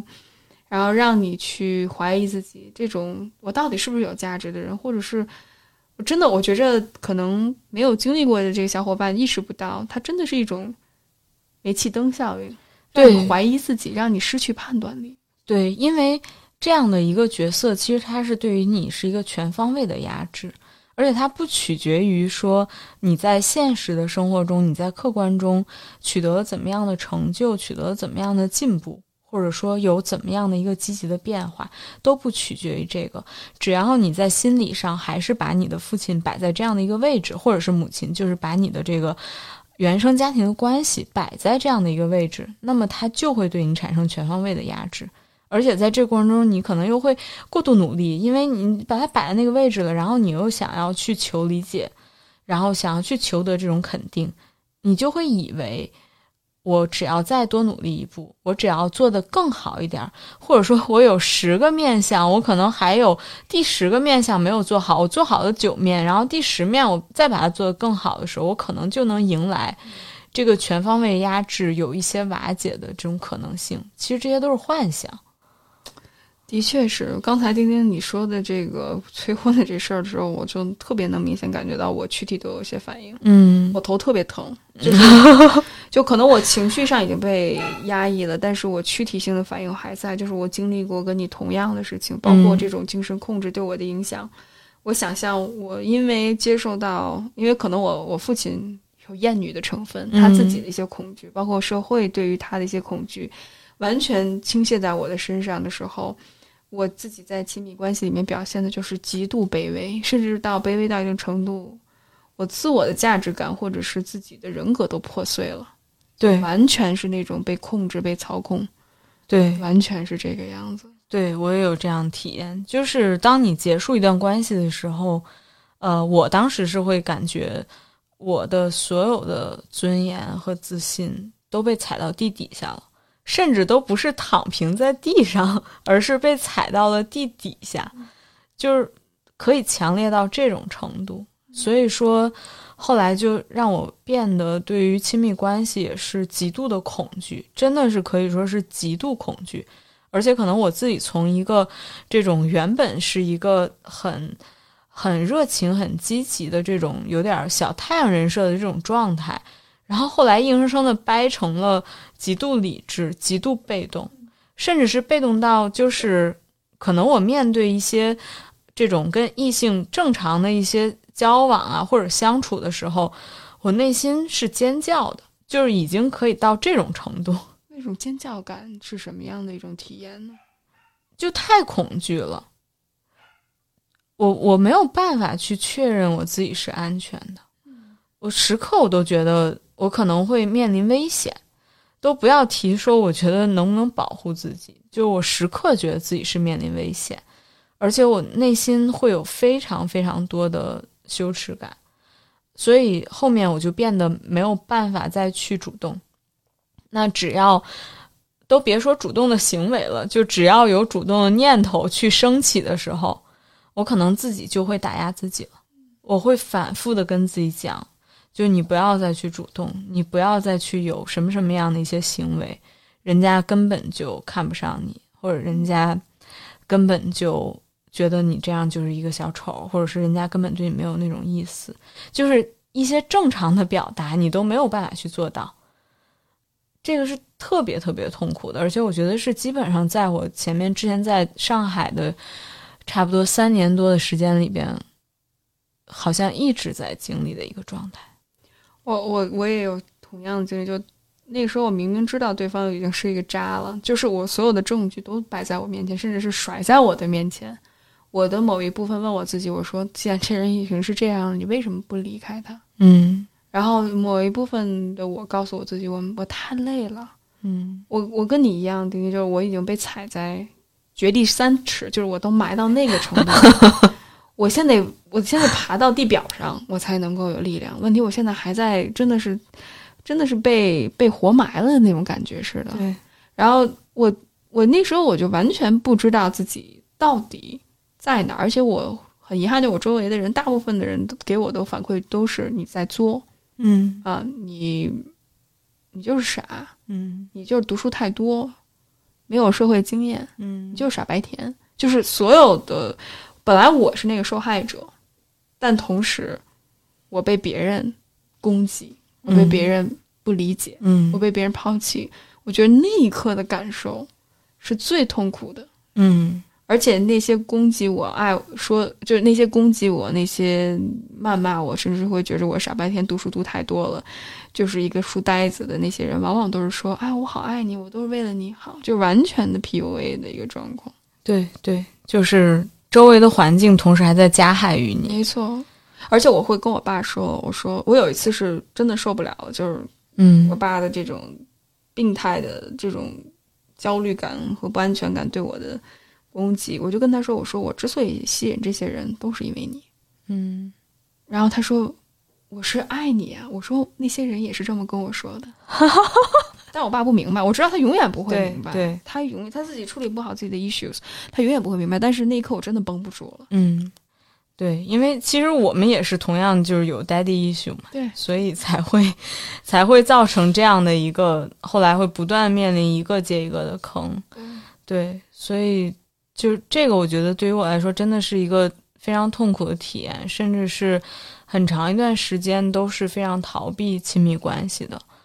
然后又加上你又在不断的遇坑，从一个坑出来又跳另外一个坑，然后甚至是你还没有到能够开启关系的时候，你就会发现这个是一个巨大的坑。那你就是你再怎么需要去建立关系，你也不可能再往里边去跳。然后，但是转到下一个的时候，因为你没有很好，没有真正的去复盘，就也没有真正去脱离原生的关系，所以会造成你后面还是会遇到这样就五花八门，然后不断的去，最后我就觉得真的已经很疲惫了，真的很疲惫了。然后父母还在催我，我就不明白，我我就曾曾经想跟我，因为我我知道我爸无可救药，我就真的不会再跟他说他，我就跟我妈说，我说如果真的一个人对我好，或者说真的这个关系这么的滋养我，我能不去接受一个人吗？对，如果这段关系是需要我努力去获得对方的爱，那本身这就是一个非常病态的关系。对对。但是就是我觉得很多时候父母是。不一定他会意识到，就这个是一个 common sense，就是每个人都有，都想要去追求幸福。就每个人终极的内心来说，都是想要去追求自己真正认同的关系，给自己带来幸福和快乐的关系。可是他们太恐惧了，所以说在这个恐惧的过程之中，就会丧失掉很多的判断力。呃，我觉得对于我来说最可怕的是，我自己也丧失判断力了。就是在不断的内化过程中，真的是已经没有办法再看清别人，不仅仅是我看不清自己了，就是我觉得一个一个的坑也让我更加深层次的自我怀疑。我就想说，那你都已经经历了这么多，然后你走过了很多城市，然后你的知识、你的经历都在增长，为什么你识人会变成这样？然后我从一个从小可能自我自我意识非常强烈，然后对自己看人交朋友，呃，甚至是就是看异性都是很有信心的一个人，变成了一个觉得自己什么什么都不行，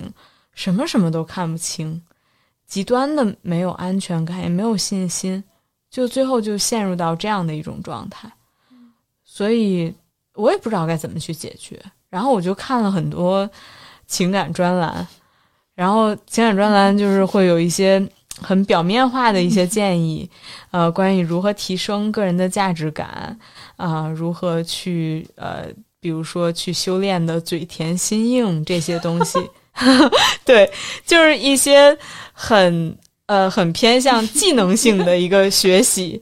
然后，那我当时就觉得这些道理都能看明白。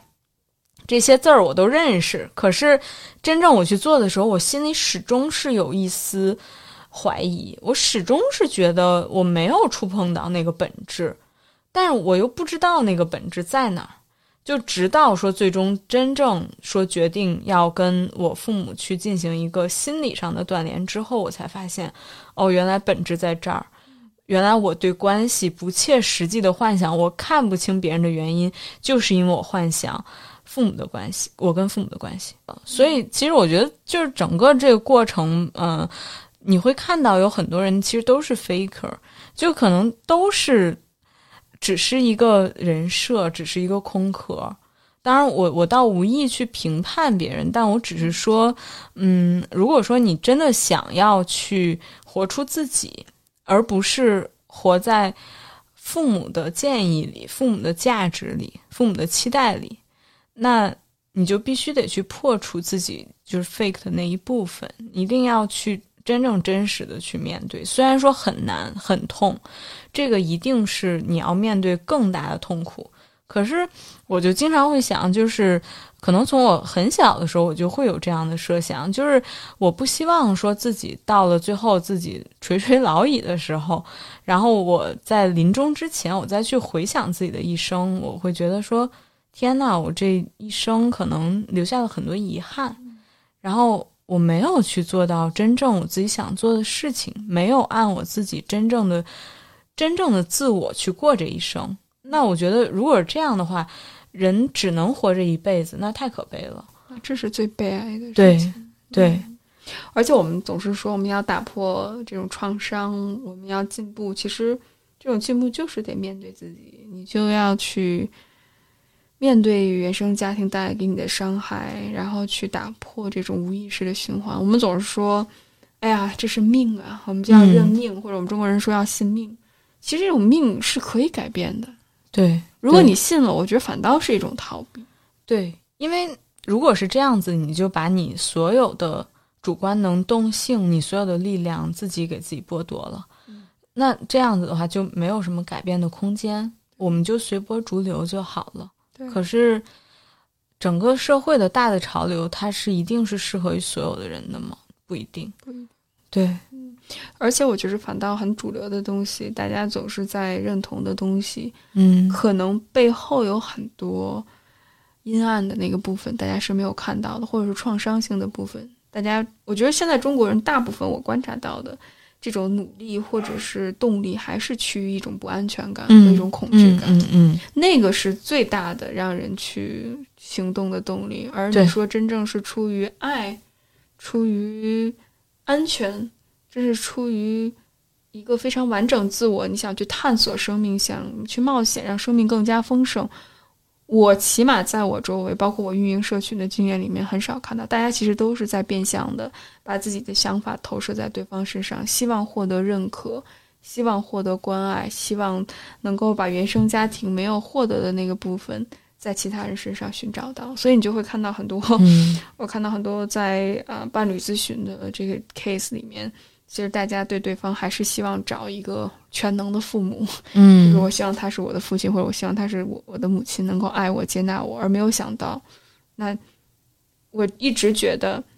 创伤不是你的错，但是嗯复原绝对是你的责任，对疗愈绝对是你的责任。对对对，就这个，我觉得是需要把原生家庭带给你的东西和后面你自己能够去创造和建立的东西是要彻底分开的。当然，这样的一个分离，其实最终也就肯定是标志着你自己精神上彻底的独立。只是说，很多人可能会比较惧怕这个过程中连带产生的各种各样的情绪和负面的影响，就一系列的这些连带的东西吧，确实会很痛苦。成长本来就不是一个多么幸福的事情，最后的结果可能是导向幸福的，但是这个过程很辛苦。对，最终是通向自由的。但是我特别喜欢弗洛姆那本书，就是逃避自由。嗯就其实大家，我们总是说自由这么好，我们要追求精神独立、自由，这个口号喊得特别好。但其实当自由来临的时候，它势必会触碰到你的那种恐惧感。对，那那个时候，当你丢失了那种给你带来安全感的部分，虽然可能这个安全感变相的也是对你的一种控制哈，嗯那你在那一刻你能不能去面对它？你有没有勇气、有力量去面对它？嗯丁丁，我觉得我们交流了很多次，我都感受到你的力量感很强，嗯你又很有勇气的一个人。那你觉得你的这些力量感和勇气是从哪儿来的呢？嗯，这个我觉得，嗯，首先就是，其实我还是有自己的信念的。就我觉得底层的这种信念，应该说是在我们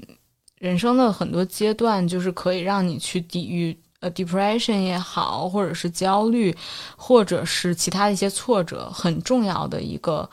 呃，就是这样的一个力量的来源吧。所以说，其实呃，可能之前走过很多个城市啊，然后或者说自己也面临很多呃经历上的一些困难，包括工作上的困难。那我始终都是笃信的，就是非常简单的信念，就是最困难的时候，就是我也不要被打倒，就越困难的时候，我反而越要站起来。就我始终是非常非常相信这一点，而且是从很小的时候就相信这一点。但是呢，也说来很讽刺，这一点确实是我爸教给我的。我只能说，我我现在是不觉得他做的好或者不好，我也不去评判他是不是真的相信，但是确实是他教给我的，并且后面是我 身体力行去实践的。哇，我觉得这一点特别的难，就是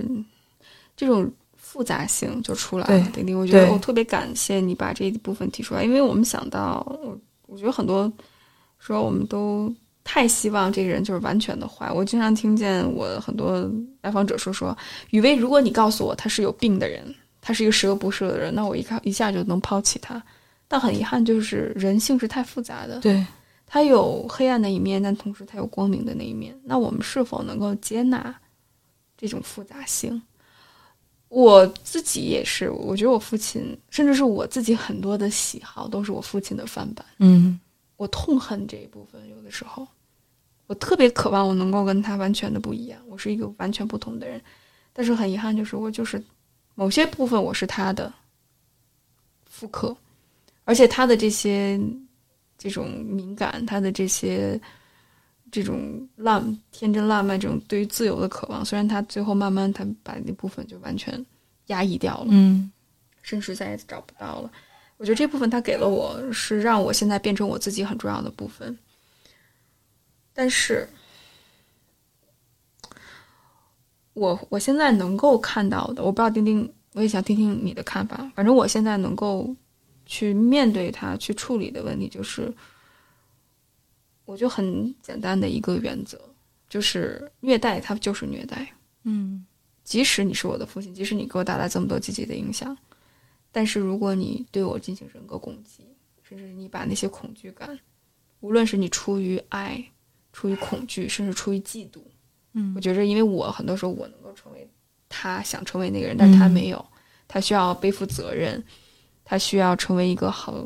儿子、好丈夫、好父亲，所以他压抑了很多的部分。但是我 say goodbye to that，就是我完全嗯。没有成为那个样子，所以他可能会有一些嫉妒，甚至是、嗯。我不知道。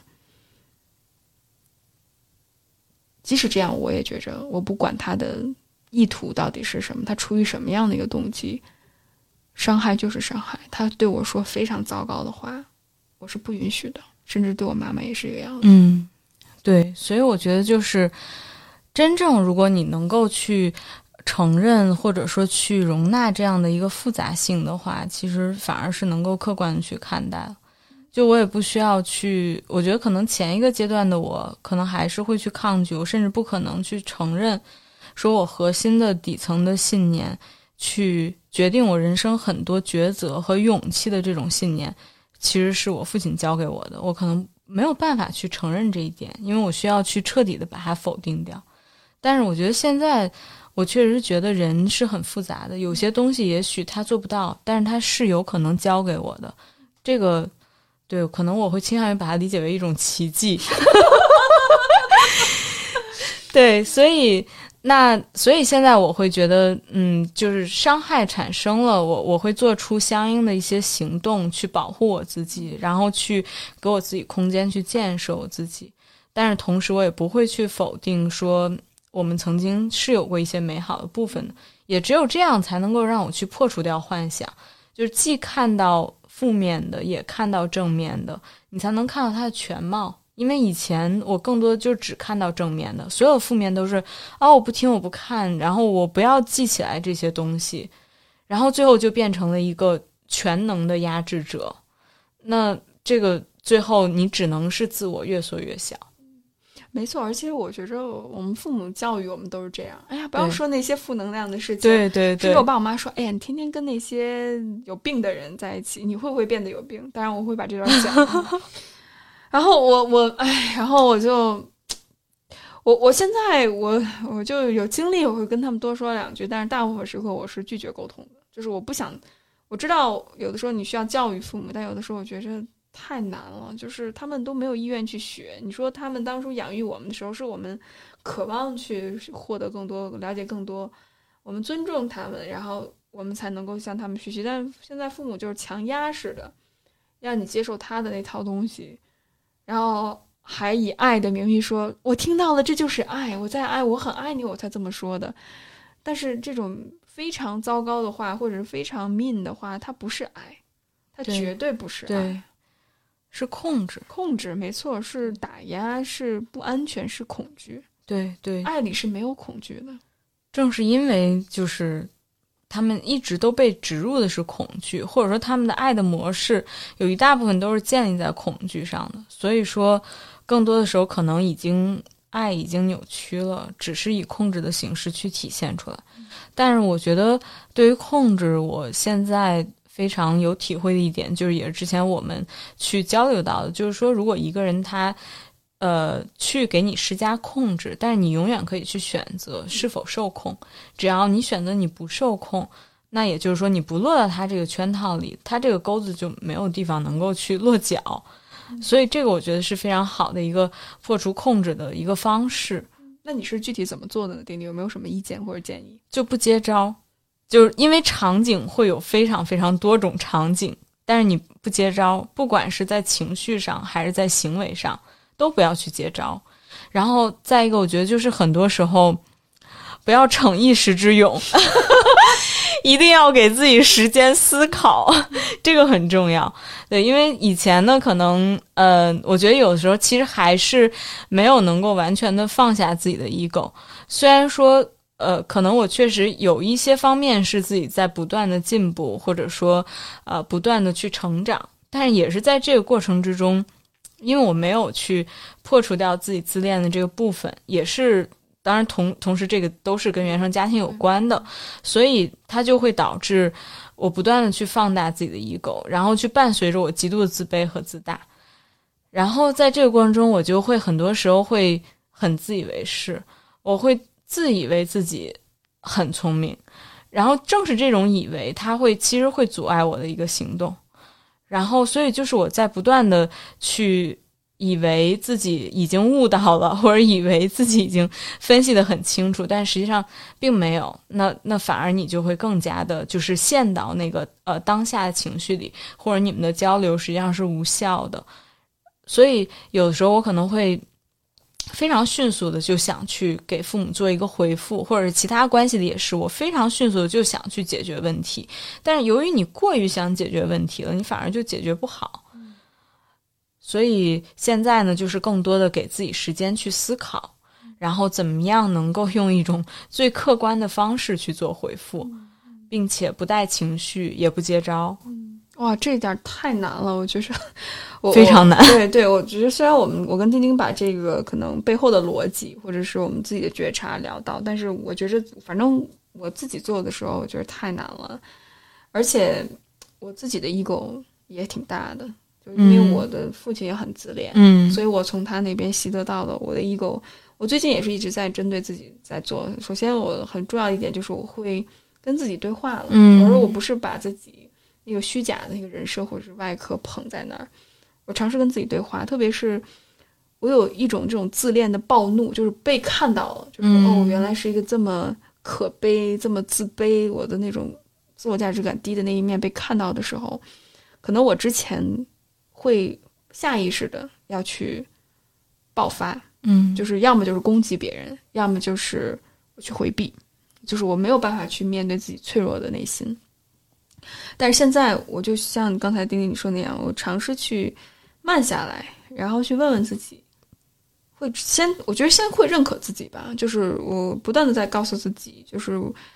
真实的活着就是一个有价值的一个人，就是你只要喘气儿的。其实你就是个有价值的人，嗯。然后包括我这一段时间以来，我去很有幸，就是我能够陪伴这么多小伙伴成长，其实是助人者自助嘛。其实看到其他人的成长，慢慢，刚才我们聊到这个悲悯的悲悯心的这个点，我觉得特别好。就是你会发现，虽然你那么想变得跟别人不一样，其实也是我 ego 的作祟。嗯，我特别想与众不同。但其实，当你发现你跟其他人是一样的的时候，可能在那一刻你会有失落感，嗯。但是这种跟普通人的连接感，你就会发现，你是那部分被看到了，被妥善处理到了，然后你跟着大家一起去变化成长，你就会发现，哦，原来跟别人相同，或者是我们之间有冥冥当中的一种连接，是那么的重要。嗯，就我感觉那一刻，我才是我不是孤单一个人了，而不是我是一个独特的，我是比你们都好。嗯，反倒那种感觉会让我觉着特别的孤独。对，嗯，对，而且就会进入非常 mean 的一种状态。嗯，其实你本身内在呢，可能放大自己 ego 的时候，其实你也是瞧不起你自己的，但是只是说外化出来变成了瞧不起别人。所以说，这个我觉得也是能非常好的概括我之前的一些历程，因为呃，之前在呃研究生毕业之后，然后在画廊工作，所以整个就是艺术行业它的这种氛围本身就是一个。容错率非常低，节奏很快，其实竞争也很高。虽然听起来可能是比较小众，甚至有点神秘，带一点这种光环的这种光鲜的行业，但其实真正在里边去工作的话，我觉得还是挺挺痛苦的，甚至会有很多 PUA 的成分。那在这个过程中，我觉得一个是我自己施加了自己这种过度努力的这种状态，然后确实是锻炼了很多自己的能力或者技能。可是同时，也失去了很多智慧。就正是因为你总是以为自己很 smart，你会觉得别人都很蠢，然后你会没有办法再去容纳别人的一点错误或者是一点差池，然后其实对自己也是越来越不宽容的一个状态。而且关键是我没有看到的一点就是，实际上，呃，之前自己 value 的这种 smart，它可能只是一个数的层面。数的话其实是有解的，它是一个有尽头的、有唯一标准答案的。可是智慧是没有止境的，智慧是可以不断成长的。就正是因为我的 ego，所以说让我把这一部分给丧失掉了。嗯，这一点我也特别认同。就是我觉着，如果你 ego 太大，其实你就会拒绝自己是一个不断迭代的自我，对，拒绝学习的一个状态。特别是如果你 ego 足够大的话，你是不允许自己失败的、犯错的。那不允许犯错，这就意味着你没有成长的空间。所以，可能我觉得最 ego 大的人，比如说我，可能最需要面对的就是，我犯错了，并不代表着我是一个没有价值的人。嗯，我犯错了，反倒是我能够有学习进步的空间。所以，我无论是在锻炼自己，甚至是我在自己咨询里面，我真的会很坦诚的。包括我们平时的交流，我也会跟你说：“丁丁，如果我说错了，请你。”打断我，或者是请你告诉我如何更好的去了解你，嗯，甚至是去教育我关于这方面的议题，因为我不觉着我了解一切，所以我其实在有意识的去跟我自己的 ego 再去对抗，嗯嗯。嗯，对，其实我觉得这种态度就才是真正的谦逊，而不是说我过分的自谦，或者是说。我去把自己摆到一个很低的谦卑的位置，这个是真正的谦逊，是 be humble 的一部分。然后你才能够真正去倾听别人，真正对别人发生兴趣，而不是所有东西都是建立在自己自恋投射上面的。这个我觉得非常非常重要。呃，其实这样子从本质上来说，可能就是我们又活成了父母的翻版。对，真的是一个圈儿就转回来了。对呀，可能只是说我们表面上看起来，我们没有跟父母在做同样的工作，我们没有在共享类似的一个学历的背景，或者说生活的轨迹。可是我们的内核跟父母是一样的，一模一样。真的就是这个圈儿又转回来了。虽然可能外表上，我觉得其实这个也是我就最近可能呃一个月左右的时间里。体悟到特别重要的一点，就是可能以前我觉得在大概过去的三五年左右吧，逐渐的我我从一个很有自我的人，可能慢慢变成忘记自己是谁，然后逐渐的变得活得越来越遮遮掩掩，然后我会否定掉很多自己以前的喜好，或者说不断的内化的要求，让自己变成一个正常人，在这个过程之中。就越来越丧失了自我，然后我甚至会觉得，嗯，很多时候我我我的一些喜好或者说我期待的一些样子，我已经不再不再去预期我自己能够去实现。我会觉得，也许我结识一些这样的人，或者是去到这样的环境里，我只是去远远的看一下就足够了。这这这就是一种非常可怕的对自我的一种打压和抹杀。那我觉得是在这个现在这几个月的过程之中，我是又再次下定决心，就是我再也不要去做那个看着别人的人了，就是我一定要去身体力行的去做我自己真正想做的事情。我再也不要去中间隔着这一层，去把自己跟我自己真正想做的事儿隔离开来。我。记着，我那个时候就是在那段特别就是被 PUA 的关系里面，我那一刻，我和我一个朋友聊，我说我害怕离开他，因为我害怕离开他，我就要面对那个什么都没有我的自己。嗯，然后，但是我那个朋友跟我说说，雨薇，你知道吗？其实那些东西从来不是你的，但是我相信你能够获得你想获得任何的一些事情。嗯，你能够成为。你从他身上投射的那个部分的自己，嗯，你有这个能力，你要相信自己。而当你真正获得了的时候，那种满足感是没有任何一件事情能够比拟的。所以我一直记着一句话，就是我能够成为我心目当中的那个自己。对对，我觉得嗯，其实我是经历了一个很大的一个反复，就是在这种追寻自己的过程之中，可能是研究生刚毕业之后那前两三年，我觉得还是比较能够坚持贯彻这个原则。但是可能他其实并没有说完全的是我完全笃信，或者说完全是独立到我自己的价值体系里边，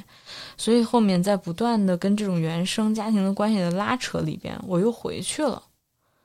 然后基于对父母的爱和父母对我的这些影响，就是一点一点把我拉扯回去了。然后那现在呢，我是觉得，嗯，能够再回来，我做了一个比较重要的工作，就是深刻的为自己哀伤。因为我好像又想起，当你又想起来自己是谁了之后，然后你再看，说我之前的一些选择，或者说。我之前的一些状态，我会深刻的觉得我太对不起我自己了。但是就光是这一句话，说我对不起我自己这样的一句话，我觉得如果不是现在的这种场景和我现在这种心境，可能再往前推三四个月，我都不可能在意识里边会有这样一句话出现，我根本都不会意识到。所以当我意识到之后，我就开始深刻的为自己感到哀伤。那你哀伤的？足够彻底了之后，一定就是会再重。对，所以，我我一直觉着，就是不可能有像吃着火锅唱着歌那样就是成长了，不会的。嗯，你去去寻找到光明，必定得经历黑暗。嗯，因为你不经历黑暗，你也不知道光明到底是个什么样的。对，你都没有分辨力。所以，我会觉着，如果小伙伴们现在你在经历这种情感的纠缠，或者是痛苦的事啊、至暗的时刻。其实他就会告诉你，等你通过这一段时间之后，你就会寻找到光明，而那一刻光明对你来说，那种意味着什么，那种宝贵和珍贵的感受就完全不一样。